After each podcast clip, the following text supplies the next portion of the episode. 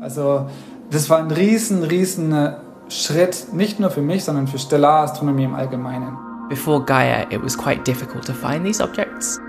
Für mich spaltet sich sozusagen die moderne Astronomie in, in zwei Kapitel. Es gibt bevor Gaia und nach Gaia. There's so many more stars and the accuracy is so many orders of magnitude better. It's just, it's incredible how much better it is to some things that we had even 10 or 20 years ago. Hallo bei AstroGeo, dem Podcast der Weltraumreporter. Ich bin Karl Urban und heute machen wir eine Reise ins All und zwar weit, weit raus ins All. Genauer, wir reisen 30.000 Lichtjahre weit. Ungefähr so weit kann Gaia sehen. Der Satellit der ESA ist im Dezember 2013 gestartet worden und hat seitdem die Milchstraße vermessen. Genauer alle Sterne, die für die zwei Teleskope an Bord gut sichtbar sind. Im April 2018, also vor gut zwei Jahren, erschien dann der erste umfassende Sternenkatalog. In diesem Jahr, am 3. Dezember 2020, erschien nun die nächste, noch einmal genauere Version des Katalogs, in dem 1 Milliarde 811 Millionen 709.771 Sterne und andere kosmische Lichtquellen verzeichnet sind. Der Gaia-Katalog hat die Astronomie verändert. Ich habe mich in den letzten Wochen mit Astronominnen darüber unterhalten. Ich wollte mehr als an der Oberfläche dieser Revolution kratzen, sondern verstehen, was sich genau im Alltag der Forschenden verändert hat. Es sind vier Gespräche, aus denen Ausschnitte in einen kurzen Beitrag im Deutschlandfunk geflossen sind. Hier und heute folgen sie in voller Länge. Aber jetzt geht's wirklich los. Und zwar mit Stefan Jordan, der das 400-köpfige Wissenschaftler- und Programmiererteam hinter Gaia öffentlich vertritt, der aber selbst auch Vollblutastronom am Astronomischen Recheninstitut der Uni Heidelberg ist. Also, dann fangen wir doch mit den Releases an. Also Gaia ist eine spezielle Mission, weil die Daten jetzt nicht kontinuierlich rausgegeben werden, sondern in ziemlich großen Paketen, die alle paar Jahre kommen. Ja, wo, wo, woher kommt das? Ja, das liegt daran, dass Gaia zwar kontinuierlich misst, aber man eine gewisse Zeit braucht, um dann aus diesen Daten die Entfernung und die Bewegungen der Sterne herauszubekommen und deren genaue Position zu einem ganz bestimmten Zeitpunkt. Also was Gaia ständig macht, ist, dass die Position am Himmel gemessen wird, wie sich ein Stern über den Himmel bewegt. Und da haben wir einmal die Bewegung des äh, Sternes selber über den Himmel, als auch dessen scheinbare Bewegung, die durch die Parallaxe zustande kommt. Denn da sich die Erde bewegt sich ja um die Sonne und auf diese Weise ähm, wird, verschiebt sich auch die Sternposition leicht und das ist auch ein Maß für die Entfernungsmessung. Und nun ist es so, dass man Daten braucht, um dann ein Fit zu machen, ein ja, wie wir es nennen, ein Least Square Fit und ein, ein großes mathematisches Gleichungssystem löst, ähm, aus dem man dann am Ende herausbekommt, wo steht der Stern genau, welche Entfernung hat er und wie bewegt er sich am Himmel. Und dafür brauchen wir eine größere Anzahl von Daten. Und deshalb machen wir das so, dass wir ähm, Zeitabschnitte definieren, ähm, die dann in ein neues Datenrelease dann als Beobachtung hineinkommen. Im Falle des äh, allerersten Data Releases war es so, dass da 11 bis 13 Monate, ich sage jetzt 11 bis 13 Monate, weil da auch Lücken drin waren, äh, genommen wurden, um den, äh, das erste Data Release zu machen. Das Gaia DR2, das Data Release 2, hatte einen Zeitraum von 22 Monaten an Messdaten und der jetzt kommende Early Data Release 3, das äh, EDR3, wird auf 34 Monaten Daten beruhen. Und diese werden dann benutzt, um diese Mathematik, mathematischen Gleichungen zu lösen, äh, die dann dazu führen, dass wir am Ende diese Daten bestimmen. Denn aus einzelnen Beobachtungen kann man das nicht tun. Und warum wird es ähm, nicht kontinuierlich verbessert, sondern so alle, alle paar Jahre ähm, sozusagen am Stück rausgegeben? Also man könnte, könnte man ja auch sagen, man, man ähm, schaut die ganze Zeit, äh, was, was für zusätzliche Daten gekommen sind und es wird halt kontinuierlich das, besser. Das könnte man machen, aber neben der Tatsache, dass wir mehr Daten bekommen, ist es auch so, dass wir eine ganze Menge Gehirnschmalz reinstecken müssen, um die Kalibration zu verbessern. Und das geht eben mehr in Abschnitten. Äh, tatsächlich wurde mal vorgeschlagen, dieses Verfahren zu machen und dass man sozusagen ständig die aktuellsten Daten da drin hat. Aber wir müssen es auch alles dokumentieren, was passiert. Und das macht man natürlich lieber in solchen Zeitabschnitten, damit die Leute auch genau wissen, was steckt jetzt genau hinter diesem Data Release, was hat sich auch äh, an der ganzen Strategie verbessert, wie man die Daten analysiert am Ende. Denn es ist so, dass wir, wenn wir aus den einzelnen Messdaten die äh, Lösung für die Position, Entfernung und Bewegung der Sterne bekommen wollen, dann müssen wir auch genau wissen, wo guckt Gaia in einem bestimmten Zeitpunkt hin, wie ist das Instrument zu kalibrieren, denn das können wir auch nur mit den Gaia-Daten selbst machen und das muss mit der gleichen hohen Genauigkeit passieren, äh, wie wir die Sternposition messen.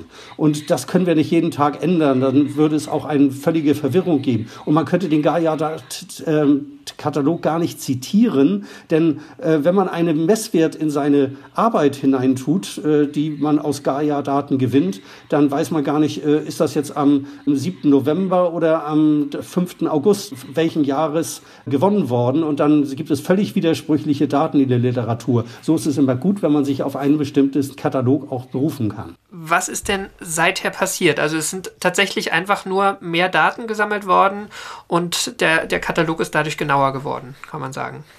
Es sind zwei Dinge, die die Daten verbessern. Einmal der längere Messzeitraum. Mit mehr Messungen können wir dann auch tatsächlich ein besseres Ergebnis für die Gaia-Position, Bewegung, Entfernung am Himmel äh, bekommen. Da, da, hinzu kommt aber auch, dass wir das Gaia besser verstehen, dass wir also das Instrument besser kalibrieren, dass wir besser wissen, wie das Inst Instrument aus diesen Rohdaten äh, zu einer Sternposition kommt. Ähm, da sind eine ganze Menge Dinge, die wir auch im Laufe der Zeit selber als diejenigen, die diese ähm, Daten auswerten, lernen mussten. Und das geht eigentlich immer abschnittsweise. Das heißt also, wir haben nicht nur die zufälligen Fehler verbessert und diese steigen einfach mit einer Genauigkeit mit dem Messzeitraum. Äh, sondern wir haben auch das, was man systematische Fehler nennt, verbessert. Und das beruht darauf, dass man genauer nachdenkt, wie man das Instrument besser versteht und wie man dieses kalibriert. Wenn man mal die Parallaxe nimmt, also die, das, was für die Entfernungsmessung verantwortlich sind, dann können wir davon ausgehen, dass man mit dem neuen Datenrelease etwa 40 Prozent besser wird. Insbesondere auch besser wird bei den helleren Sternen. Bei der Bewegung der Sterne werden wir sogar einen Faktor 2 gewinnen, weil einfach dieser Messzeitraum größer ist. Denn stellen Sie sich vor, Sie wollen wissen, wie schnell ein Auto ist, dann nützt es nicht, äh, sagen wir mal, das Auto auf 50 Zentimetern zu messen, wie lange es braucht, um diese 50 Zentimeter zurückzulegen, sondern es ist viel besser, Sie messen das Auto, die Geschwindigkeit des Autos mal innerhalb von einer Minute und dann können Sie sehen, wie weit das Auto gefahren ist und können entsprechend genauer noch sagen, äh, welche mittlere Geschwindigkeit das Auto während dieses Zeitraums hatte. Hm, okay. Genau, also das geht jetzt schon in meine nächste Frage über, ähm, wie man so das, das, dieses Early Data Release 3 jetzt, jetzt in Zahlen fassen kann. Ähm, du hast gerade gesagt, also es sind, sind Bewegungen, die man genauer sieht, ähm, gerade bei hellen Sternen. Ähm, wie ist das so mit der Gesamtzahl der Sterne im Katalog? Da hat sich auch was getan. Genau. Im Data Release 2 hatten wir etwa 1,5 Milliarden Sterne, für die wir Positionen gemessen haben und 1,3 Milliarden Sterne, für die wir dann auch die Entfernung und die Bewegung gemessen haben.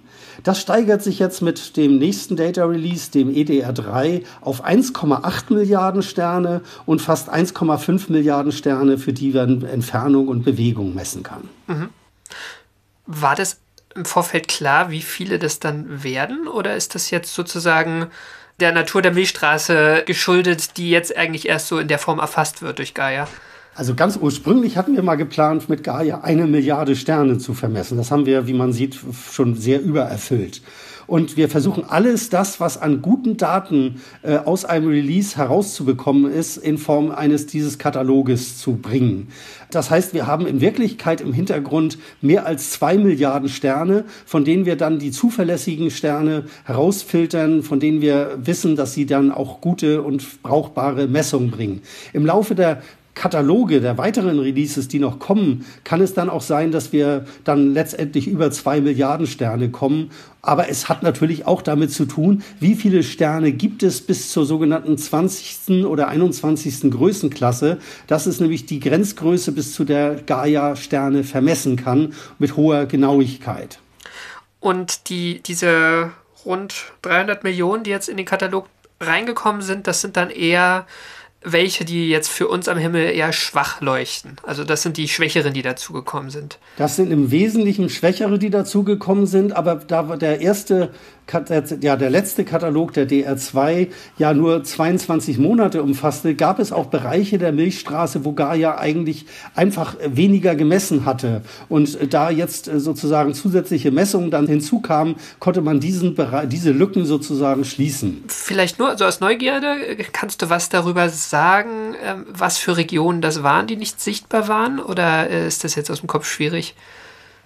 Das ist aus dem Kopf schwierig, aber es geht insbesondere um Sternregionen, wo man eine sehr hohe Sterndichte hat. Da ist es auch so, dass Gaia im Laufe eines, ähm, einer Messung nur eine bestimmte Zahl von Sternen gleichzeitig messen kann und entsprechend häufiger über diese Bereiche hinübergehen muss, um dann alle Sterne am Ende zu bekommen. Denn die werden zufällig vom Satelliten ausgewählt. Das heißt, es sind mal diese Sterne, die gemessen werden in besonders dichten Regionen und mal andere. Und das ist jetzt deutlich vervollständigt worden. Und es kann auch mal zufällig sein, weil wir auch bestimmte Kalibration machen mussten und wir mussten Gaia mal zwischendurch aufheizen, weil wir am Anfang auch das Problem hatten, dass dort Wasser an Bord war, das wir im Laufe der Zeit erstmal verseitigen müssen. Dieses Problem haben wir jetzt nicht mehr, aber da gab es also Messlücken, die dann eher zufällig verteilt waren. Noch, noch eine letzte Frage, ich weiß nicht, ob du sie beantworten kannst, aber die ähm, es ist wir sprechen jetzt über Sterne, aber eigentlich sprechen wir über, über helle Punkte. Also Gaia sieht helle Punkte am Himmel. Und ich glaube auch die äh, Darstellung des Katalogs spricht von Sources, ja, nicht unbedingt von Sternen. Wie sicher seid ihr denn, dass diese 1,8 Milliarden Punkte, Quellen alle Sterne sind?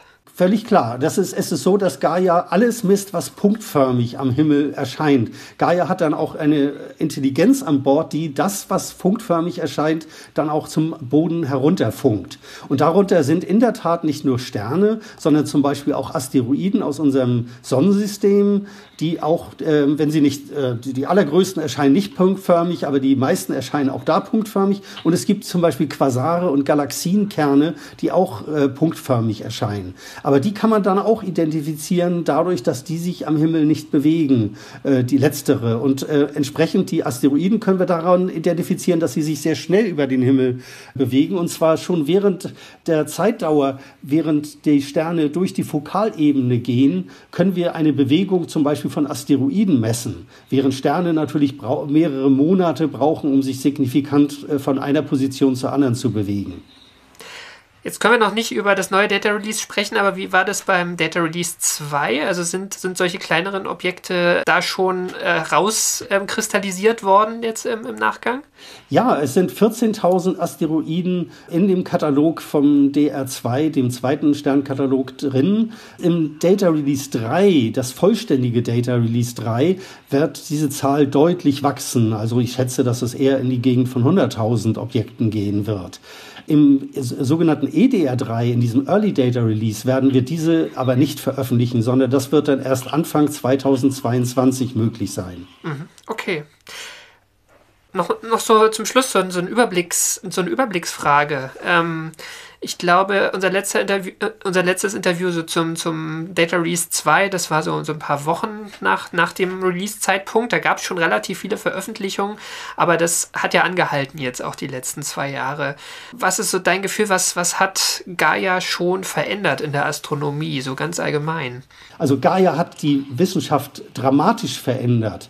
Jeden Tag werden etwa fünf wissenschaftliche Arbeiten veröffentlicht, die zumindest teilweise auf den Ergebnissen des zweiten Sternkatalogs von Gaia beruhen. Und das ist wirklich nur zu vergleichen mit Dingen wie dem Hubble Space Teleskop, also wirklich ein dramatischer Einfluss. Was noch neu ist, ist, dass die Daten so leicht zugänglich sind. Das heißt, man hat es auch sehr einfach, die Daten zu benutzen. Das heißt, die Benutzbarkeit und der Wert, der in der hohen Genauigkeit dieser Daten liegt, ist wirklich dramatisch.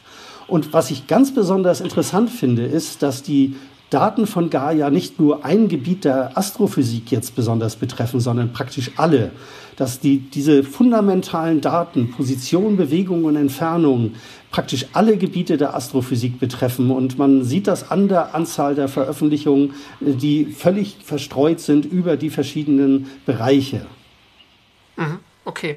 Wahrscheinlich ist die Arbeit dann auch einfacher oder auch anders geworden, der, der Astronomen im Alltag, weil die einfach jetzt eine Methode zur Verfügung haben, wo sie früher vielleicht mehr Daten oder andere Daten nur so zur Verfügung hatten und jetzt haben sie Präzisionsdaten, die sie ganz anders nutzen können. Ja, das liegt daran, dass so ein Katalog natürlich nicht in Form von großen Büchern und Atlanten mehr zur Verfügung stehen, sondern im Internet mit Datenbanken vorhanden sind, wo man die Gaia-Daten abrufen kann und wo man sie übrigens dann auch kombinieren kann mit anderen Daten. Und das hat wirklich die Astronomie sowieso in den letzten Jahren stark verändert.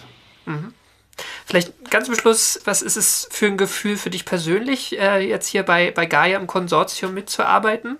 Also es ist wirklich was ganz Tolles. Ähm, früher hatte ich gedacht, das ist so eine fundamentale Aufgabe, die notwendig ist, aber auch eine gewisse Langweiligkeit hat. Aber das musste ich völlig in Frage stellen, diese Haltung, als ich dann gesehen habe, was alles nötig ist, um diese Daten zu produzieren, welche Mathematik dahinter steckt, welche Präzision erreichbar ist und was man damit alles machen kann, was man auch an den vielen Veröffentlichungen sehen kann.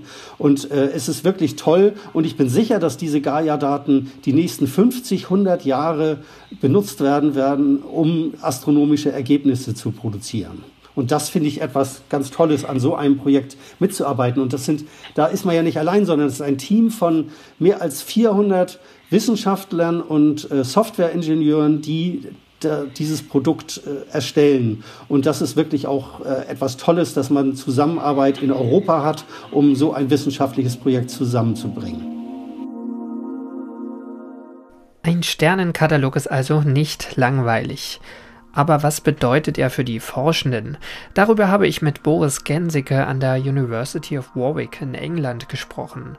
Was er genau macht und wie er die Gaia-Daten einsetzt, erklärt er gleich selbst. Das Themenspektrum ist ziemlich breit, denn weiße Zwerge sind die, sind die Überreste von den meisten Sternen, die jemals geformt werden. Also wenn wir an die Sonne denken, die Sonne wird in fünf Milliarden Jahren zu einem weißen Zwerg. Zwischendurch wird sie kurzfristig ein roter Riese und das Leben wird hier relativ ungemütlich, aber dann bleibt sie, bleibt zurück der ausgebrannte Kern. Und weiße Zwerge sind faszinierend, weil sie auf der einen Seite relativ extreme physikalische Bedingungen haben. Sie sind also sehr, sehr klein, massereich, sehr dicht.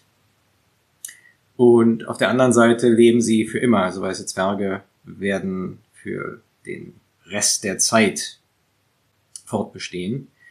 Und es stellt sich eben heraus, dass weiße Zwerge in viele Gebiete der Astronomie hineinspielen. Also weiße Zwerge können unter den richtigen Umständen explodieren. Dann werden sie zu sogenannten Type 1a äh, Supernovae. Und mit denen kann man Entfernungen zu Galaxien durch das halbe Universum messen. Und diese Supernovae wurden benutzt, um dunkle Energie zu entdecken. Ähm, weiße Zwerge, wenn sie in, in Pärchen sind, also zwei weiße Zwerge, dann können sie extrem kurze Perioden, Umlaufperioden haben, Bahnperioden bis zu Minuten. Und diese Objekte werden, sind, sind starke Quellen von Gravitationswellen und werden also, sagen wir so, in vielleicht 10, 15 Jahren mit der ESA, NASA Mission LISA direkt als Gravitationsquellen detektiert werden. Und dann schließlich etwas, was erst eigentlich so in, in, den letzten zehn Jahren richtig klar geworden ist. Wir wissen inzwischen, dass die meisten Sterne Planeten haben, also dass das Sonnensystem völlig normal ist. Und wenn wir ans Sonnensystem denken, dann wissen wir, dass ein, ein großer Teil des Sonnensystems überleben wird. Die die Verwandlung der Sonne in einen weißen Zwerg. Und es stellt sich eben heraus, dass viele weiße Zwerge Überreste von Planetensystemen haben und wir dort Untersuchungen zu Exoplaneten machen können, die man bei, sagen wir, den, den normalen Planetensystemen, die um ähnliche Sterne kreisen, nicht machen kann. Woran liegt das? Also die, die weißen Zwerge sind kleiner, das heißt, weil die wahrscheinlich hängt es dann mit dem Massenverhältnis zusammen, oder? Die Untersuchungen, die man machen kann, beziehen sich auf die Zusammensetzung von Exoplaneten. Und wenn man einfach mal kurz drüber nachdenkt, woher wissen wir eigentlich, woraus die Erde besteht? Also das ist eine meiner Lieblingsfrage an Studenten oder Kollegen oder sonstige Leute, woraus besteht denn die Erde? Und die Leute kommen alle mal etwas in Bedrängung und wissen nicht genau. Die häufigsten Elemente sind Sauerstoff, Magnesium, Silizium und Eisen. Das macht zusammen 93 Prozent der Masse der Erde aus. Aber die Zusammensetzung der Erde oder von Mars oder vom Mond, die können wir nicht aufschlüsseln, indem wir einfach Stückchen von der Oberfläche einsammeln. Und so aufregend das auch ist, auf dem Mond oder Mars rumzulaufen, das sagt uns nichts über die Gesamtzusammensetzung des Planeten. Und im Sonnensystem schlüsseln wir das auf, indem wir Meteoriten einsammeln. Denn Meteoriten sind Bruchstücke von Planeten, die entweder sich schon geformt hatten und wieder auseinandergefallen sind oder noch die sozusagen hohe Ursprungsmaterie ist, aus denen Planeten ursprünglich geformt wurden. Das geht bei normalen Exoplaneten nicht, denn man sieht normalerweise, man sieht den Planeten nicht wirklich, sondern man sieht die Reflexbewegung des Sterns oder die Bedeckung, wenn der Planet vor dem anderen Stern vorbeigeht und darüber kann man die Dichte ausrechnen. Man sagt einem aber nichts über die Zusammensetzung. Wenn man zu den weißen Zwergen geht, dann finden wir viele weiße Zwerge, die Bruchstücke von Planeten, Asteroiden, Monden akkretieren in sich aufnehmen. Und wenn wir diese weißen Zwerge spektroskopieren, also eine bestimmte Art von astronomischen Daten aufnehmen, dann können wir die Elemente, aus denen diese Planetenfragmente bestehen, direkt detektieren und die Häufigkeiten messen. Das ist also sehr wichtig, denn wir können darüber dann, wenn wir genügend von diesen Sternen beobachten, Aufschluss finden, woraus bestehen Planeten durchschnittlicherweise im, im Großen und Ganzen, also nicht nur im Sonnensystem, sondern in unserer Milchstraße. Und das hilft dann den Leuten, die Planetenmodelle machen. Und wo liegt die Herausforderung, weiße Zwerge ähm, zu untersuchen? Also ist das auch eine Frage, dass man überhaupt erstmal genug finden muss, weil diese leuchtschwach sind? Genau, also weiße Zwerge sind sehr klein, die sind ungefähr so groß wie die Erde.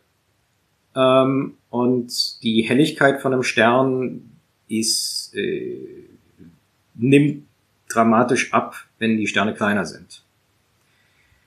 Deshalb kennen wir eigentlich bis jetzt nur einen ganz, ganz winzigen Teil der, der weißen Zwerge, die es dort draußen in der Milchstraße gibt. Und ein großes Problem war vor der Gaia-Mission, dass wir Entfernungen zu Sternen nicht kannten oder nur zu sehr wenigen. Und weiße Zwerge können sehr ähnlich aussehen wie normale Sterne. Also sie haben ähnliche Farben, ähnliche Spektren. Und es war eben bis vor zwei Jahren oft unmöglich, den Unterschied zwischen einem sonnenähnlichen Stern, der weit weg ist, und einem weißen Zwerg, der nahe vor unserer Haustür ist, herauszufinden. Also letztlich so dieses astronomische Grundproblem der, der richtigen Abstats, ein Abschätzung. Genau, ja. Sehr hell und sehr weit weg oder ganz leuchtschwach, aber vor der, vor der ja, Haustür. Ja. Genau. Okay. Also das ist das eine Problem, weiße Zwerge finden, war sehr schwierig bis vor zwei Jahren. Und das andere Problem ist, dass, hm, weil diese Sterne eben sehr leuchtschwach sind, gute Beobachtungsdaten aufzunehmen, erfordert große Teleskope. Und eben relativ viel Zeit an großen Teleskopen und das ist schwierig und teuer, an diese Beobachtung ranzukommen. Ähm, beziehungsweise so richtig große Teleskope gibt es eben auch erst seit 15, 20 Jahren, mit denen man einige Sachen machen kann, die vorher nicht gingen. Mhm. Jetzt hast du gerade gesagt, vor, vor zwei Jahren, also Data Release 2 von Gaia wahrscheinlich, ne? Ähm, also was, was, was macht Gaia oder wie hat Gaia deine Arbeit vereinfacht oder verändert? Für mich ähm, spaltet sich sozusagen die moderne Astronomie in, in zwei Kapitel. Es gibt vor Gaia und nach Gaia. Also da ist wirklich eine Trendwende, wo über Nacht die Welt sich verändert hat. Also ähm, ein, ein ganz konkretes Beispiel ist, was worüber wir eben gerade geredet hatten. Weiße Zwerge sind klein, schwierig zu finden. Ähm, mit Gaia, Gaia Data Release 2, hat die Entfernung zu anderthalb Milliarden Sternen uns gegeben. Und damit konnten wir innerhalb von wenigen Wochen praktisch alle weißen Zwerge, die Gaia bis zu der Grenzhelligkeit, die es vermessen kann, herausfischen. Das sind ungefähr 250.000. Also das gibt auch so ein bisschen das Gefühl für Nadel im Heuhaufen 250.000 weiße Zwerge unter den 1,5 Milliarden Objekten, die Gaia vermessen hat. Und wie viele weiße Zwerge kannte man vorher? Vorher kannte man ungefähr 30.000. Also wir haben knapp einen Faktor 10 draufgelegt. Das war also, ja, das, das, das war ein Schlüsselerlebnis. Und die andere Sache war, dass, dass Gaia, die, die Entfernung von Gaia zu allen bekannten weißen Zwergen, die wir vorher schon kannten, wo wir schon Daten haben, enorm hilft, die physikalischen Größen von diesen Sternen besser zu bestimmen. Also ohne eine Entfernung kann ich nicht, kann ich nicht sagen, wie hell ein Stern in absoluten Messwerten ist. Aber sobald ich eine Entfernung habe, weiß ich, wie hell der Stern ist und dann kann ich auch ausrechnen, wie groß er ist, was er für einen Radius hat, für einen Durchmesser. Und damit kann man dann wieder richtig gute Physik machen. Also damit kann man dann die Masse bestimmen, äh, das Alter und alle möglichen anderen Sachen. Also Gaia hat auf der einen Seite fast einen Faktor 10 in der Anzahl der weißen Zwerge, die wir kennen, dazugelegt. Und auf der anderen Seite hilft Gaia uns immer noch jeden Tag weiße Zwerge, die wir schon kennen und schon untersucht haben in der Vergangenheit, nochmal zu untersuchen und die Ergebnisse zu verfeinern. Hm.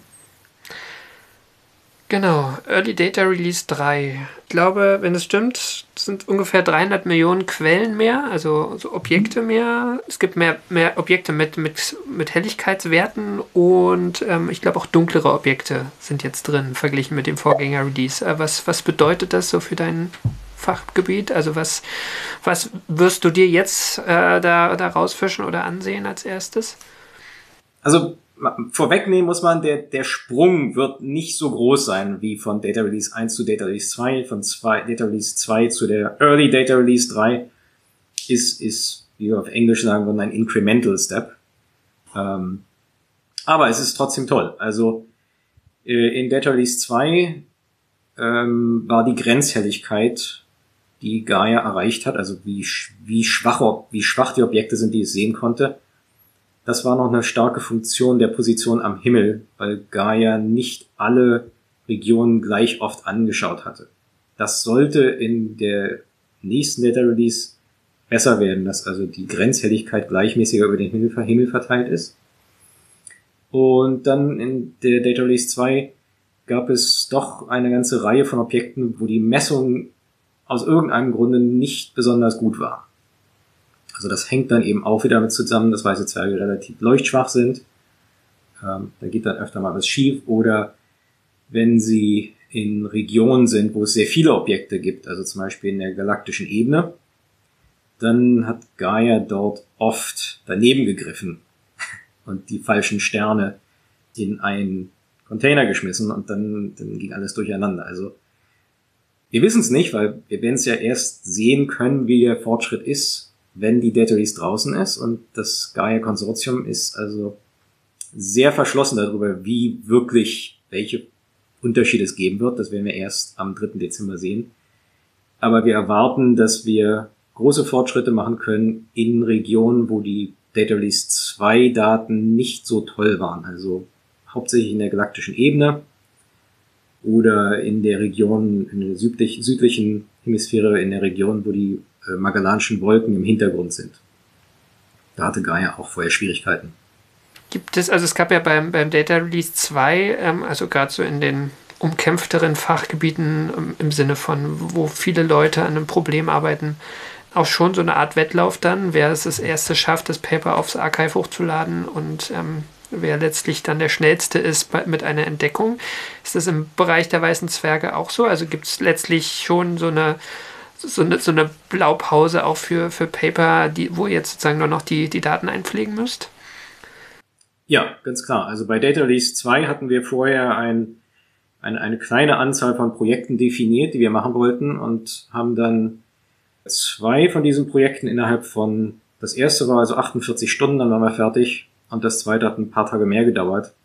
Und was die Entdeckung von weißen Zwergen angeht, also sozusagen einen Katalog zu erstellen, da ist uns eine Gruppe aus Spanien zuvorgekommen und da würde ich aber jetzt sozusagen ganz frech, wie ich bin, sagen, unser Katalog ist besser, wir haben länger gebraucht, aber wir haben mehr Objekte und äh, bessere Datenqualitätssicherung.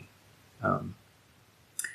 Und ja, jetzt ähm, sind wir eben auch gerade jetzt seit, ja, wir haben letzte Woche damit angefangen, regelmäßig äh, Gruppentreffen zu haben, uns darauf vorzubereiten, was machen wir mit Data Release äh, 3, Valid Data Release 3. Ähm, und wie stellen wir sicher, dass wir auf der einen Seite so schnell wie möglich sind, um Konkurrenten zuvorzukommen, und auf der anderen Seite aber trotzdem einen guten Job machen. Also letztendlich sagen wir uns, selbst wenn irgendjemand anders ein bisschen schneller ist, wir wollen die Arbeit so gut machen, wie wir können. Und wenn es ein bisschen länger dauert, dauert es halt ein bisschen länger. Mhm. Also letztlich geht es darum, zum Beispiel den Katalog der weißen Zwerge zu vervollständigen. Das, das klang auch so ein bisschen einfach nach, nach Datenhygiene letztlich, also dass man einfach die Datenbasis genau. nochmal genauer anschaut. Ähm, was mich speziell ja schon interessiert, sind diese Exoplaneten bzw. Exoplanetenüberreste, die es da gibt. Äh, steckt, mhm. da, steckt da was möglicherweise was drin? Also wie du sagst, man, man, weiß es ja noch nicht, aber erwartet ihr euch da auch mehr jetzt aus diesem Data Release? Ähm, wahrscheinlich wird der Fortschritt dort eher, eher schmal ausfallen. Mehr weiße Zwerge mit besserer Qualität, das wird helfen, aber es wird kein großer Sprung sein. Für die weißen Zwerge, mit die die Planetenüberreste akkretieren, was wir dort brauchen, ist Spektroskopie. Denn rein aus den Gaia-Daten können wir den Unterschied zwischen einem weißen Zwerg, der sozusagen nur ein weißer Zwerg, sondern ein weißen Zwerg, der gerade einen Planeten oder Mond akkretiert, können wir nicht den Unterschied herausfinden. Also wir brauchen Spektroskopie. Und deshalb ist jetzt die Early Data Release 3 ist für uns besonders wichtig, weil wir, unsere Gruppe hier in Warwick ist in allen vier großen spektroskopischen Surveys, die jetzt gerade anfangen oder im nächsten Jahr anfangen werden, ähm, involviert.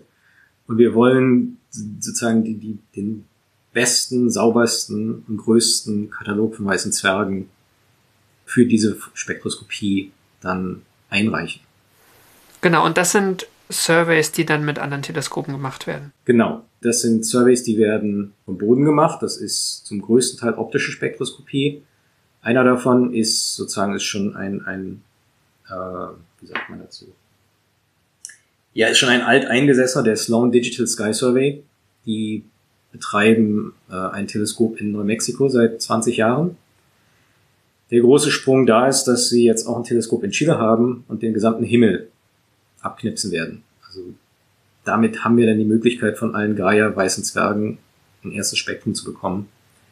Und dann gibt es drei andere Projekte, die in, auf La Palma, ähm, in Arizona und dann noch ein weiteres in Chile, die zwischen nächstem Frühjahr und irgendwann 2022 langsam in Gang kommen. Und diese Surveys, sind die denn auch letztlich jetzt mit, ähm, also motiviert mit dem Gaia-Datensatz? Also, dass man sagt, okay, wir haben jetzt diese 1,8 Milliarden Sterne und ähm, die wir ja auch schon vorher gesehen haben, aber jetzt wissen wir, wie weit sie weg sind und noch ein paar andere Dinge. Und jetzt können wir mhm. nochmal genauer sie uns anschauen, bevor Gaia die Spektren nachliefert, dann mit den nächsten Releases. Genau, also das ist eine große Motivation von drei dieser vier Surveys. Der vierte ist mehr äh, kosmologisch, da geht es also um dunkle Energie. Aber drei von diesen Surveys sind stark darauf ausgerichtet, Spektroskopie von Sternen, normalen Sternen in der Milchstraße aufzunehmen, um chemische Häufigkeiten und Geschwindigkeiten zu messen und daraus abzuleiten, wie die Milchstraße sich geformt hat. Also das nennen die Leute galaktische Archäologie. Und die Kollegen, die brauchen halt äh, Millionen von Spektren. Also die sind nicht mit ein paar hunderttausend zufrieden, die wollen also Millionen oder zehn Millionen. Du erwähntest gerade Gaia-Spektroskopie. Die wird's mit der Data Release 3 geben. aber das ist äh, sehr niedrig aufgelöste Spektroskopie. Also die ist nicht besonders toll. Und Gaia hat auch einen hochauflösenden Spektrograph, aber der ist sehr begrenzt in seiner Empfindlichkeit. Also deshalb sind diese bodengebundenen Surveys schon sehr wichtig, denn Spektroskopie von Gaia wird nie besonders toll sein. Dazu ist der Satellit einfach zu klein und die Belichtungszeiten sind zu kurz. Es sind also die ganz großen Fragen, die mit Gaia beantwortet werden sollen. Wie ihr eben gehört habt, reichen die Daten im Katalog nicht immer aus. Der Gaia-Katalog ist vielmehr oft erst der Beginn neuer Surveys, also von Durchmusterungen des Himmels mit anderen, spezialisierteren Teleskopen. Und manchmal liefert Gaia auch das Futter für Teleskope, die noch gar nicht existieren und die erst in 15 Jahren ihre ersten Daten sammeln sollen. Eines davon ist ein Projekt, das eben schon genannt wurde, nämlich der Gravitationswellendetektor LISA. Genau darauf bereitet sich Thomas Kupfer vor. Er ist Astrophysiker an der Texas Tech University in den USA. Fangen wir mit dir an. Also was sind so die, die großen Themen, die dich beschäftigen? Das eine Thema, das Hauptthema, was, mit dem ich mich beschäftige, sind diese, was wir ultrakompakte Doppelsterne. Also das ist ein ganzer Mund voll. Ultrakompakte Doppelsterne sind praktisch Doppelsterne, die sich äh, mit sehr kurzen Perioden umeinander bewegen. Man kann sich das so vorstellen, das ist sowas wie Erde und Mond von der Entfernung her, bloß dass ich keine Erde und keinen Mond habe, sondern zwei alte ausgebrannte Sterne habe. Also die sind wirklich sehr eng zusammen. Wenn diese Sterne eng zusammen sind, umlaufen die sich mit sehr hohen Geschwindigkeiten und dabei senden die auch Gravitationswellen aus. So, und diese Gravitationswellen können wir derzeit noch nicht messen, also LIGO kann das nicht, aber wir werden es in der Zukunft messen können. Und zwar gibt es da eine Mission, die nennt sich LISA, die derzeit gebaut wird oder in der Vorbereitung ist, also es wird noch zehn Jahre dauern ungefähr, circa, ähm, wird von den Europäern im Moment gebaut. Ähm, das ist ein Gravitationswellendetektor, der in, im Weltraum ist, im Weltraum fliegt und dann Gravitationswellen in dem Bereich misst, in dem diese Doppelsterne abstrahlen. Sprich, wir werden die Gravitationswellen dieser Doppelsterne mit LISA messen können. Erwartungsgemäß kommen da Tausende, vielleicht sogar Zehntausende und das Interessante dabei ist, dass die nicht nur Gravitationswellenquellen sind, sondern dass wir die auch mit unseren optischen Teleskopen beobachten können. Also sprich, wir können unsere optischen Teleskope darauf hin zeigen lassen und dann, und dann messen. Also das heißt, wir können die Gravitationswellen und die optischen Daten verknüpfen. Das ist das Problem, wenn man nur Gravitationswellen hat, dass diese Gravitationswellen, was man misst, ist praktisch eine Amplitude, also praktisch wie stark sind die Gravitationswellen und eine Frequenz, das heißt welche Periode haben die. Ähm, das Problem ist, nur mit der Amplitude allein kann ich noch nicht viel messen, denn die Amplitude hängt von der Entfernung ab, hängt aber auch von den eigentlichen Massen ab. Und jetzt kommt Gaia ins Spiel. Wenn ich die Entfernungen mit Gaia messen kann, kann ich diese Entfernungen praktisch verwenden, um diese, äh, wie sagt man das im Deutschen, diese, diese Überlappung von verschiedenen Eigenschaften, die auch zur Amplitude beitragen, zu brechen. Das heißt, ich kann praktisch dann, wenn ich die Entfernung nicht kenne, habe ich ein Problem, dass ich entweder die Entfernung ändere oder ich ändere die Massen und bekomme die gleiche Amplitude. Wenn ich die Entfernung kenne, messe ich die Amplitude, bekomme ich die Massen dieser Objekte, was unglaublich interessant ist in Bezug auf Sternentwicklung und so weiter. Also sprich, Gaia, die Entfernungen, die man mit Gaia bekommt, können uns helfen, Aussagen über die zukünftigen Gravitationswellenquellen, die LISA messen wird, zu machen. Ich habe ein paar Rückfragen. Also, das sind Sternleichen, ne? Oder, oder sind das Sterne? Ja. Also es sind eher weiße Zwerge oder sowas? Oder was? Es sind weiße Zwerge. In der Regel sind es weiße Zwerge, theoretisch auch Neutronensterne oder schwarze Löcher, aber es ist einfach so, dass die Galaxie viel mehr weiße Zwerge zu bieten hat als Neutronensterne. Und daher werden die allermeisten Neutro äh, weiße Zwerge sein. Denn wenn ich jetzt die Entfernung Erde-Mond habe, da passt kein normaler Stern rein. Das heißt, es müssten Sternleichen sein, es müssen weiße Zwerge sein oder Neutronensterne. Das heißt, die, die leuchten auch von sich aus nicht viel. Das heißt, sie sind auch einfach schwer zu beobachten wahrscheinlich genau. im Normalfall. Genau. Okay. Genau. Aber sie sind zu beobachten. Und das ist ein großer Unterschied zu den zum Beispiel zu den LIGO-Sachen. Wenn ich da zwei schwarze Löcher habe, die verschmelzen, da passiert im Optischen nicht wirklich viel. Und diese, ähm, diese Gravitationswellen, die Lisa misst, sind dann auch nicht die, wenn sie zusammenklatschen, sondern schon davor, also diese sehr enge Umwirbelung. Genau, also das ist ungefähr, also kommt darauf an, welches Objekt, aber das sind so 10.000 Jahre bis vielleicht eine Million Jahre bevor. Also es ist wirklich noch lange hin.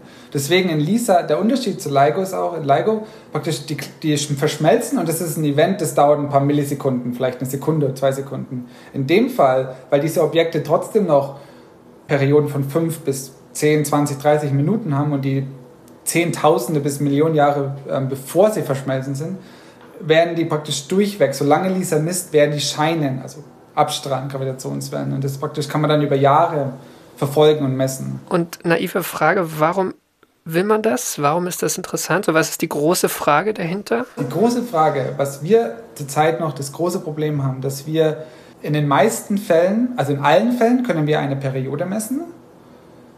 Dann können wir messen, wie sich die Periode ändert mit der Zeit, denn die Gravitationswellen, die strahlen Energie weg. Das heißt, wenn die Energie weggestrahlt wird, wird die Entfernung der beiden Objekte immer kleiner, sprich, die kommen immer näher und die Periode wird immer kleiner. So, wenn ich jetzt nur, wenn ich nur die allgemeine Relativitätstheorie äh, betrachte, dann kann ich das genau berechnen. Wie schnell sollen die zusammenkommen? Jetzt gibt es aber noch andere Effekte, wie Gezeitenkräfte sind ein großes Wort. Also wie groß sind die Gezeitenkräfte? Genauso wie Erde, Mond. Ne, Gezeitenkräfte, die aufeinander wirken. Und die tragen auch dazu bei. Und die große Frage ist, wie stark sind diese Extraeffekte? So, um das zu messen, muss ich extrem genaue Massen haben. Und diese Massen bekommen wir von unseren normalen Beobachtungen vom, vom Boden nicht hin. Dazu müssen wir beide verknüpfen, Gravitationswellen und optische Beobachtungen, um genau diesen Unterschied, um diese Präzision zu bekommen, um diesen Unterschied zu messen. Denn die Gezeitenkräfte spielen unglaublich eine Rolle, wenn die dann verschmelzen. Denn das ist dann die große Frage, was passiert, wenn diese beiden Objekte irgendwann mal in 10.000 Jahren verschmelzen? Stichwort Supernova 1A-Explosionen. Ähm, oder nicht? Oder wird es vermieden? Und, und Gezeitenkräfte sind wahrscheinlich der entscheidende Faktor, was da genau passiert. Also es geht wirklich, man bekommt, mit, wenn man beide verknüpft, eine deutlich höhere Präzision der Eigenschaften, Masse, Periode, Inklinationswinkel und so weiter heraus. Und diese deutlich höhere Präzision kann man dann verwenden, um Modelle zu testen. Modelle für was? Für die, für die äh, kernphysikalischen Prozesse, dann die in den Objekten verlaufen? Hauptsächlich Sternevolution. Eine ganz simple Frage. Ich habe zwei Sterne, die jetzt praktisch zwischen Erde und Mond passen. Ne? Diese beiden Objekte waren früher mal ganz normale Sonnen. Da waren die getrennt, ähm, viel, viel größer, viel, viel weiter auseinander. Wie bringe ich diese zwei Sterne, die früher viel weiter auseinander waren, jetzt plötzlich auf eine Entfernung Erde-Mond? Und das ist auch noch nicht verstanden. Ne? Äh, wenn wir aber praktisch messen können, was hinten rauskommt, sozusagen, also was diese beiden Objekte, wir wissen ziemlich gut, was vorne reinkommt, sozusagen, also diese beiden Ausgangssterne, dann können wir die verschiedenen Modelle testen, wie diese Sterne zusammenkommen. Also es ist wirklich dann Sternevolution auch. Ähm, und das, der andere äh, ähm, Faktor ist, Lisa kann uns einfach auch nur zeigen, wo diese Objekte sind. Also Lisa, wir wissen im Moment, kennen wir ein Dutzend, vielleicht zwei Dutzend allerhöchstens dieser Objekte die Theorie sagt voraus, dass da Tausende sein sollten, diese Objekte. Die Frage, wo sind die? Und allein nur die Tatsache, dass Lisa uns zeigt, wo die sind und vor allen Dingen, wenn wir mit Gaia Distanzen haben, die wir dann praktisch messen können oder kriegen, hilft es allein schon nur, um die Anzahl der Objekte zu erhöhen, die wir kennen. Also es ist wirklich diese Kombination aus Gravitationswellen und optischen Daten ähm, kann uns da unglaublich viel helfen, was wir jetzt noch nicht machen können. Gut, äh, jetzt sind wir eigentlich bei Gaia. Ne? Also Data. Release 2, April 2018, mhm. da hatten wir das letzte Mal unterhalten. Was, was hat sich so getan oder was hat dieses Data Release damals so für, für deine Arbeit bedeutet? Also der damalige Release war ja praktisch von, muss ich das so vorstellen, von, von gar nichts auf alles. Also das war ein riesen, riesen Schritt, nicht nur für mich, sondern für Stellarastronomie im Allgemeinen. Man hat plötzlich, muss ich das so vorstellen, man hat Entfernungen gehabt von vielleicht der 10.000 hellsten Sterne. Und mit einem Schlag hat man Entfernungen für 1,3 Milliarden Sterne. Und das war natürlich ein gewaltiger Sprung nach vorne. Wir damals haben wir nicht gewusst, was zu erwarten hat. Es hat uns, hat damals hat es praktisch die Erwartungen ja, übertroffen, muss man wirklich sagen. Und, und im Moment ist es wirklich also ähm, für uns, ich habe eigentlich nur noch Projekte, die Gaia mit beeinflussen. Also es, man verwendet immer die Entfernungen mit, denn Entfernungen helfen unglaublich mit, die absoluten Helligkeiten zu bestimmen und so weiter. Also man kann dann viel einfacher zum Beispiel weiße Zwerge von ganz normalen sonnenähnlichen Sternen ähm, einfach herausselektieren. Denn vor allen Dingen meine Wissenschaft, wir interessieren uns vor allen Dingen an diesen Sternleichen. Wenn ich jetzt aber einfach nur einen, einen Stern am Himmel anschaue, die Wahrscheinlichkeit, dass das ein weißer Zwerg ist, ist sehr klein. Die allermeisten Sterne sind Sterne wie unsere eigene Sonne, also relativ langweilige Wald- und Wiesensterne, die man jeder Straßenecke, Galaxienecke findet. Mit Gaia können wir jetzt diesen Prozess des Herausselektierens praktisch deutlich, deutlich besser machen. Weil wir, wenn wir die Entfernungen können, kennen, können wir die Helligkeiten ausrechnen und können dadurch die von den normalen sonnenähnlichen Sternen wegtrennen. Denn weiße Zwerge sind intrinsisch deutlich dunkler als normale Sterne. Also es ist wirklich zum Herausselektieren äh, unglaublich wichtiger Faktor inzwischen geworden. Wie viele weiße Zwerge sind so rausgefallen aus dem Data Release oder auch vielleicht von diesen Doppelsystemen, die, die euch interessieren? Also es sind Zehntausende. Es sind Zehntausende. Und von diesen Doppelsternen ähm, immer noch sehr wenige. Ähm, das könnte daran liegen, zum Beispiel, dass, jetzt kommen wir wieder zu den Limitationen von Gaia, 2, Gaia DR2. Gaia der, ähm, DR2 war nicht so, nicht so gut an den, am dunklen Ende, so bei 20 Magnitude und so weiter. Ähm, da waren die Entfernungen einfach nicht so gut, die Parallaxen waren einfach nicht so gut, weil die Objekte sehr dunkel sind. Und wir erhoffen uns jetzt mit Gaia der 3, dass das besser wird, dass man mehr findet. Also die Zahl der, dieser Doppelsterne, die man auch mit LISA finden wird, hat sich jetzt vielleicht verdoppelt, was auch sehr gut ist, aber es sind jetzt statt 10 sind es jetzt 20. ähm, diese, diese 20 sind dann ähm, auch in Sonnennähe wahrscheinlich, also jetzt, jetzt nicht alle, sonderlich weit weg, oder? Genau, also die sind alle innerhalb von äh, mit wenigen Ausnahmen, die ein bisschen weiter weg sind, aber die meisten sind alle zwischen 1 Kiloparsec. Also es ist alles, was wir noch als Sonnennähe bezeichnen würden. Genau. Also es ist nicht unser Spiralarm, aber es ist Sonnennähe, definitiv. Mhm. Genau. Mhm. Ja, absolut. Genau, Early Data Release 3. Also ich habe gesehen, es gibt irgendwie 300 Millionen neue Quellen, ähm, ja. mehr Helligkeitsdaten. So, das, das sind so die, die großen Sachen. Ähm, was, was, was bedeutet das jetzt oder was, was sind so die Vorbereitungen, die jetzt bei euch getätigt wurden? Also der, der große Sprung nach vorne ist, ähm, es sind 300 Millionen mehr Sterne. Das ist zum einen, das ist wahrscheinlich die an der dunklen Seite der, des, des Spektrums oder Sterne, die einfach aus irgendwelchen Qualitätsgründen herausgefallen sind. Wir hatten auch zum Beispiel zwei lange bekannte diese, diese Doppelsterne, die keine Distanzen hatte, was sehr komisch war, denn eigentlich sind sie hell genug. Das könnte Qualitätsgründe haben. Zum Beispiel da hoffen wir, dass jetzt eine Parallaxe herausspringt. Das andere ist aber auch einfach die Tatsache, dass die derzeitigen Entfernungen genauer werden. Also man erwartet, also die Entfernung, Gaia misst ja keine Entfernung, sondern eine Parallaxe, was dann aber prinzipiell in der Entfernung äh, umgerechnet werden kann. Die Erwartung ist, dass die 20% besser werden, äh, was den Fehler kleiner macht, sprich es wird uns leichter fallen, die zu selektieren. Also es ist nicht nur, dass es mehr Objekte gibt, sondern einfach, dass die Genauigkeiten höher werden. Und das ist natürlich äh, für uns äh, das, das absolut Interessante, dass wir diese Selektion, die ich vorher beschrieben habe, das ist relativ vereinfacht ausgedrückt. Natürlich kommen da auch Fehler auf die Entfernung und so weiter mit dazu. Und je kleiner diese Fehler sind, umso genauer wird es. Und dieser 20 Prozent, das klingt jetzt vielleicht nicht viel, aber das ist, das ist wirklich unglaublich viel. Also das ist 20 Prozent besser, ist deutlich äh, deutlich sehr, also sehr gut. Genau, also wirklich die Genauigkeit wird deutlich besser. Ähm, ist es denn jetzt auch wie beim Data Release 2, dass da schon viel Vorarbeit gelaufen ist, also auch mit Trainingsdatensätzen und so weiter? Ähm, also ist das ja dieses merkwürdige Gaia-System, oder was heißt merkwürdig, nachvollziehbar, aber ähm, speziell verglichen mit anderen Missionen, dass da der Katalog in so großen Einheiten rausgegeben wird. Ja, also ich würde mal sagen, also Gaia DR2, das war ja wirklich, dass man von gar nichts auf alles, auf viel gekommen und da waren dann wirklich Vorbereitungen, weil man wusste, es kommt auf jeden Fall was bei raus. Hier in dem Fall ist jetzt eher, also man hatte auch dann Projekte, die man vorher einfach nicht machen konnte, konnte man dann machen. Ich würde sagen, der Unterschied ist jetzt, die Projekte, die wir jetzt gemacht haben über die letzten zwei Jahre ungefähr oder zweieinhalb Jahre, die werden jetzt nur noch versucht besser zu machen.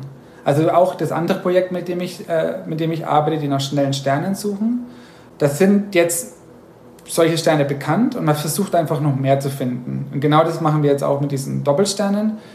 Die gleichen Methoden verwenden wir jetzt dann auch auf DR3 an. Da ist es jetzt allerdings nicht mehr so, dass wir dass man praktisch das Projekt konnte man vorher nicht machen und jetzt hat man es gemacht, sondern jetzt das Projekt haben wir jetzt gemacht Und jetzt versuchen wir es einfach noch besser zu machen in der Hinsicht. Also ich würde sagen, der große Unterschied ist, viele Projekte, viele Ideen, die sich jetzt über die letzten zweieinhalb Jahre entwickelt haben, werden jetzt einfach versucht, besser zu machen, würde ich sagen. Das ist der große Schritt nach vorne. Und der große Vorteil ist einfach jetzt, jetzt kennt man die Gaia-Daten. Es gibt jetzt deutlich einfachere Möglichkeiten, auf die Kataloge zuzugreifen. Also das ist wirklich jetzt die Infrastruktur ist einfach vorhanden. Im Prinzip ist es wirklich so, man drückt auf Start ähm, am 3. Dezember und dann kommen die Daten rein. Es ist, es ist wirklich, ja, genau. Und wie viel, also bei, beim Data Release 2 gab es auch viel Konkurrenz letztlich, also auch, dass man irgendwie, was, was so Entdeckung aus dem Datensatz angeht, dass man da zumindest beim im Archive dann auch der Erste ist, der da aufschlägt mit seiner, seinem Paper. Ist das in eurem Gebiet auch jetzt noch ein Thema oder ist das jetzt ähm, beim Early Data Release 3, weil es eigentlich nur um iterative Verbesserungen der Erkenntnisse geht, jetzt nicht mehr so wild? Ich würde sagen, es kommt aufs Feld drauf an. Dadurch nach DR2, man hat ja dann irgendwann gewusst, wer die Konkurrenz war.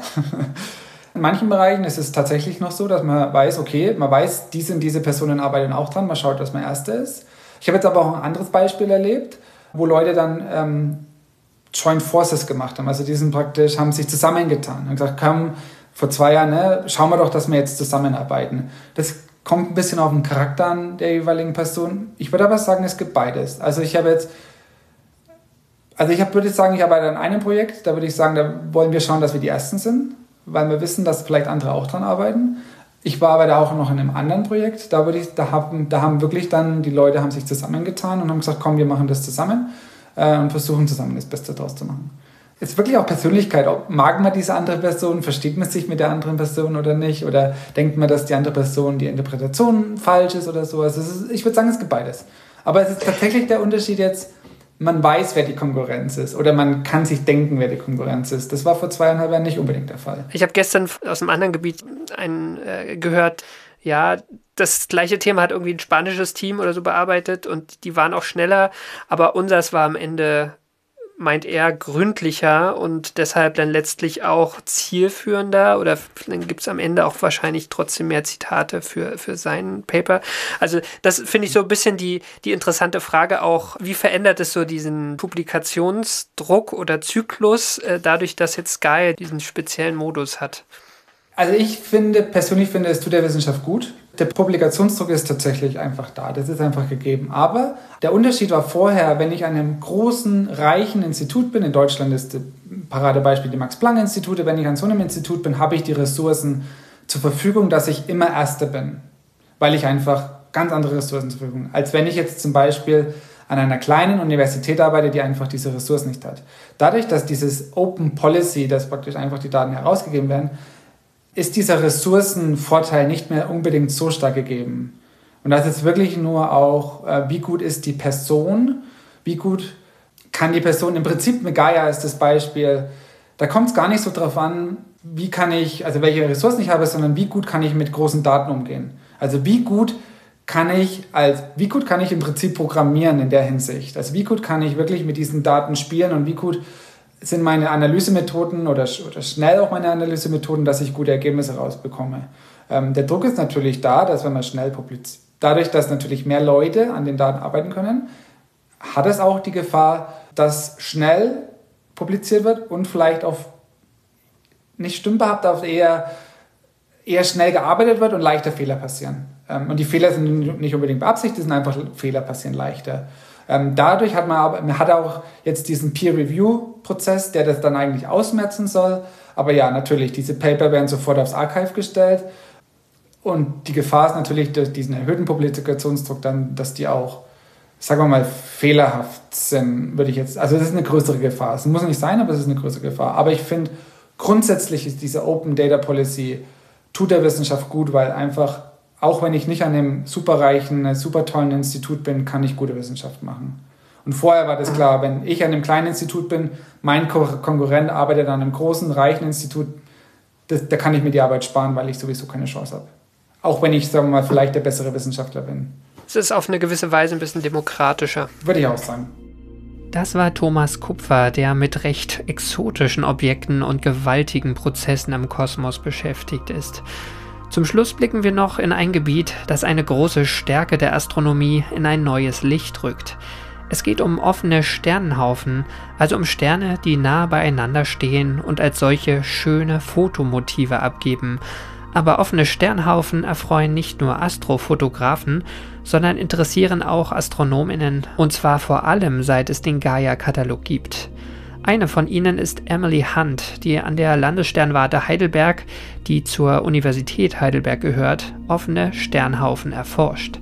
Emily ist Doktorandin und arbeitet erst seit ungefähr zwei Jahren auf diesem Gebiet. Und wie Forschung ohne Gaia-Daten geht, weiß sie deshalb gar nicht. Da Emily aus Großbritannien stammt, habe ich das Gespräch auf Englisch geführt. Yeah, so at the moment I'm doing my PhD. I'm in, just started the second year of my PhD in Heidelberg, and yeah, I'm from the UK originally in Bath. Um, and my PhD project is about trying to find new open clusters with data from Gaia. So open clusters are basically when stars form, they often form in these kinds of big like molecular clouds, which are basically these big clumps of gas in our galaxy, and often they'll condense down into these kinds of tight families of stars. And these are really, really useful for astronomers because all the stars formed at the same time and from roughly the same composition. So there's lots and lots of science that you can do with these. But before Gaia, it was quite difficult to find these objects because the thing that Gaia is doing that's so special is that it's measuring distances and velocities to so many of the stars in the Milky Way. I think it's thousands of times better than any data that we had before the Gaia satellite. And so, what that means in my PhD is we can look through the Gaia data using sophisticated computer algorithms and try to find these clumps of stars. Um, just, just, just a, uh, question so so to understand it. So when we look at the sky we see stars but we usually don't really know where they are. Are they just very bright and far away or not so bright and closer to us? And those open clusters are like when you know the distances you see stars you saw before of course and now you know they are together right?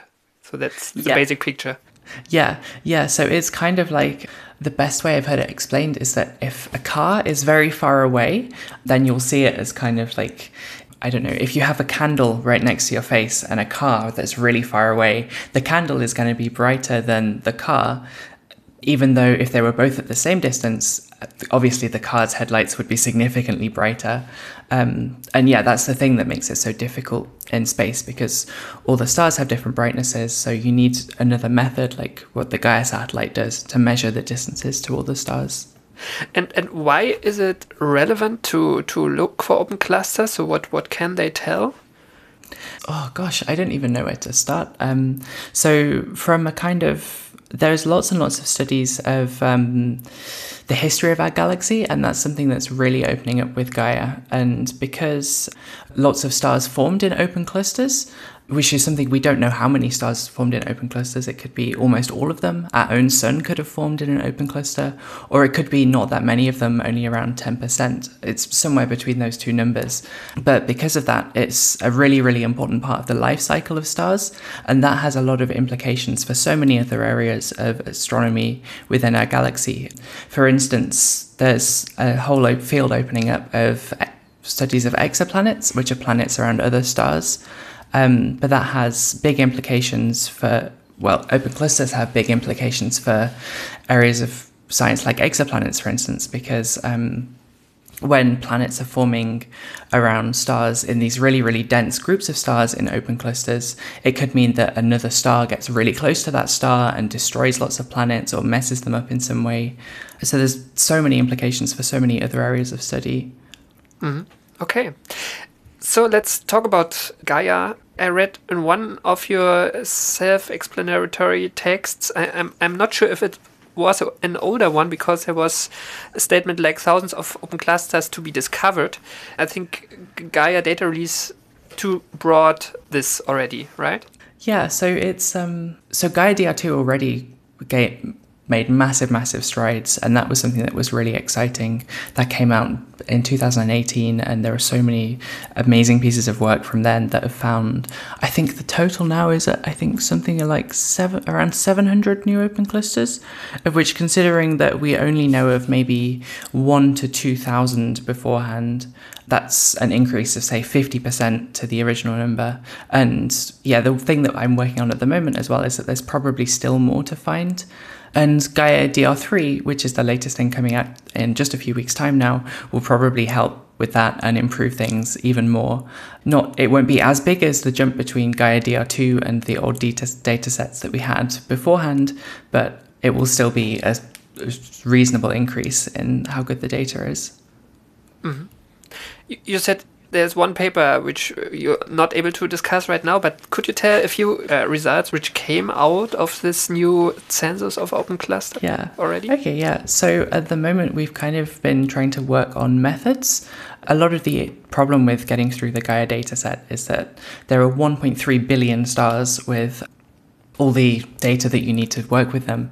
And that's such a stupidly big number of stars. And so much of the difficulty really is having is working out which computer algorithms are actually good enough to go through all of those stars and try to find which ones are clumped together in open clusters and which ones aren't. So at the moment and for the past year we've been working on trying to look at which algorithms are the best, which methods people have tried beforehand have worked, how they could be improved. Um, and that's been really interesting because the main finding of that is that there's probably still some big improvements that can be made to the ways that people have done this before. Okay, so um, this this is interesting. So yeah. so it's it's yeah. not that simple. Just look at distances and and define a threshold where things are considered to be a cluster, yeah. but it's, it's all, all about methods in the first place. Yeah, yeah, and I think it's well, it's an amazing data set. It is also very challenging to work with. I think that's just a, fe- a fact of astronomy because we're trying to look at the entire galaxy, but we only have one viewpoint from in our own solar system, and it's very very difficult to kind of look at everything and try to understand things well. So, for instance, Gaia doesn't actually measure distances; it measures something called a parallax, which is like if you hold your finger out in front of you and close one eye or the other, you'll see your finger kind of bounce from side to side. And that's exactly what the Gaia satellite does. When it orbits the sun, it sees stars from a slightly different angle either time. But the trouble is that that angle measurement, that's kind of like how your finger jumps, is how the star jumps. It measures that particular angle, but the trouble is that that measurement is very difficult to turn into a distance.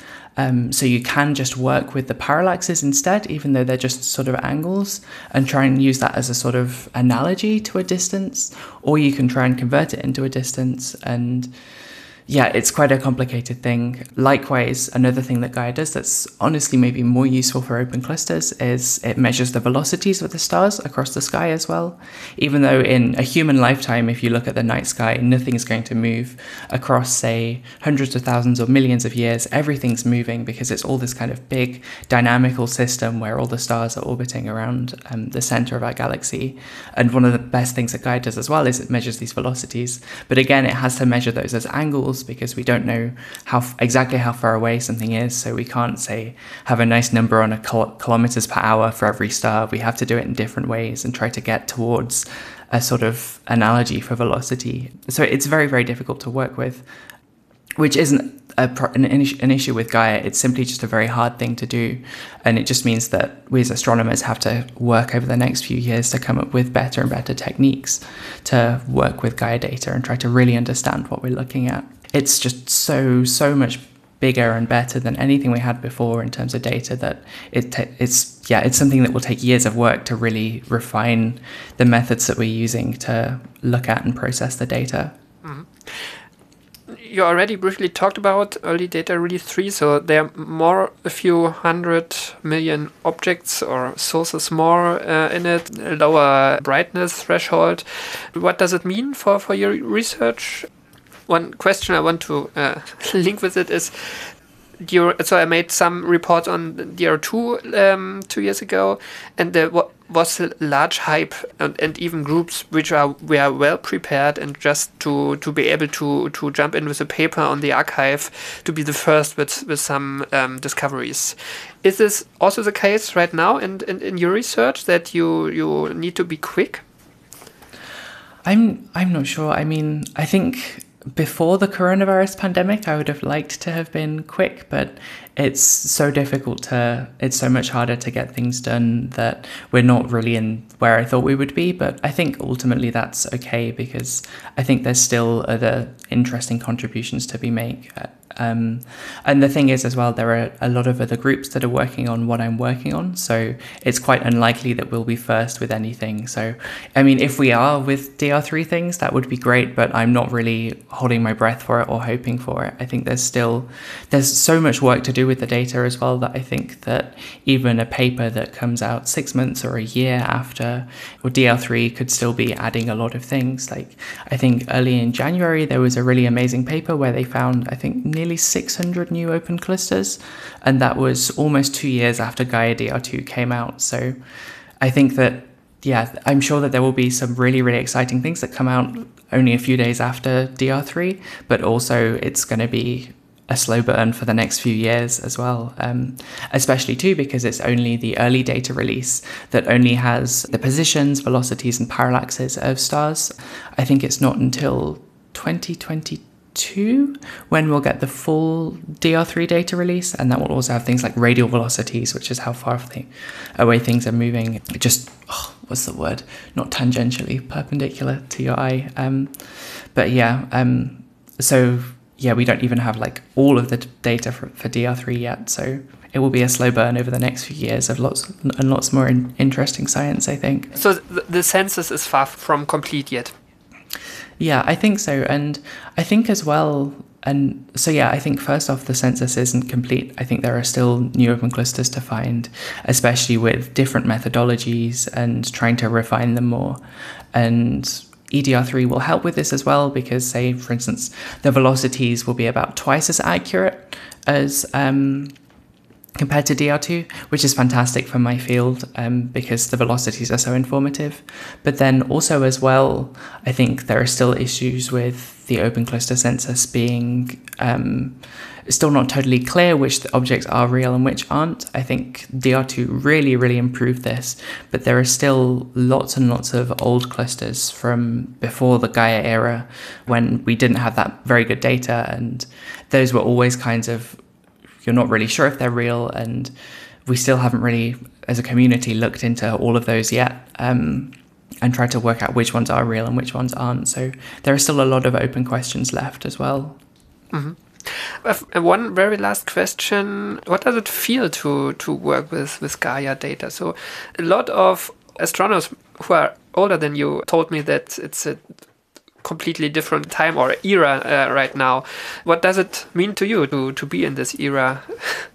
I think it's it's it's really interesting as well. You mentioned older astronomers because I think I I don't realize how lucky I am sometimes as I've I think the first proper science project I did was in 2018, and that was also working with Gaia Data on a completely different project with um, variable stars and cosmology. Um, and so, as long for as long as I've been a kind of professional or training astronomer, um, I've always had Gaia good Gaia data, quality Gaia data. Um, I think in September I was doing some doing another thing as a part of my degree, um, and we were using some Hipparcos data, which was the precursor to Gaia, and it blew my mind just how much worse the data is compared to Gaia and what we have now.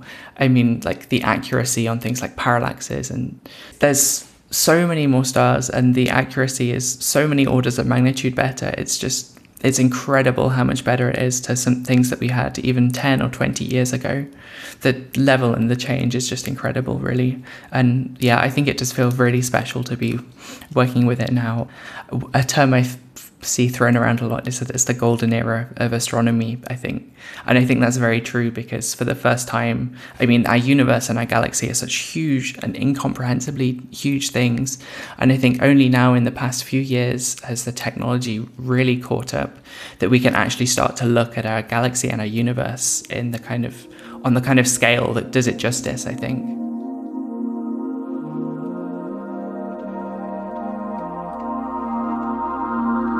Gaia kreist weiter im All und dürfte noch bis 2025 Daten aufnehmen, vielleicht sogar darüber hinaus. Die ESA sagt, der Satellit ist kerngesund und das Gaia-Team arbeitet längst am nächsten Katalog, Das Data Release 3, sozusagen die Vollversion des aktuellen Early Data Release 3, soll 2022 erscheinen und dann wird es interessant. Denn darin dürften sich zahlreiche neue Asteroiden aufspüren lassen und Gaia könnte tausende neue Exoplaneten finden und damit all jene Teleskope in den Schatten stellen, die bisher nach fernen Planeten Ausschau gehalten haben. Und das war sie, die 38. Ausgabe von AstroGeo. Das Manuskript dieser Sendung hat Felicitas Mokler gegengelesen, die Musik stammt von Stella Drone. Mehr zur aktuellen astronomischen Forschung findet ihr auf unserer Seite weltraumreporter.de. Daneben gibt es viele weitere Artikel und Podcast-Folgen zu aktuellen Themen, Dossiers, einen monatlichen Text zum Sternenhimmel und vieles mehr. Wir haben einen kostenfreien Newsletter, unser Angebot ist dagegen kostenpflichtig und lässt sich gemeinsam mit einer Flatrate für die Magazine der Riff Reporter auch verschenken. Denkt mal darüber nach, ihr helft uns Weltraumreportern damit auch weiter für euch in den Tiefen des Alls und in unserem kosmischen Vorgarten zu recherchieren, denn Weltraum braucht Journalismus. Dankeschön und bis bald.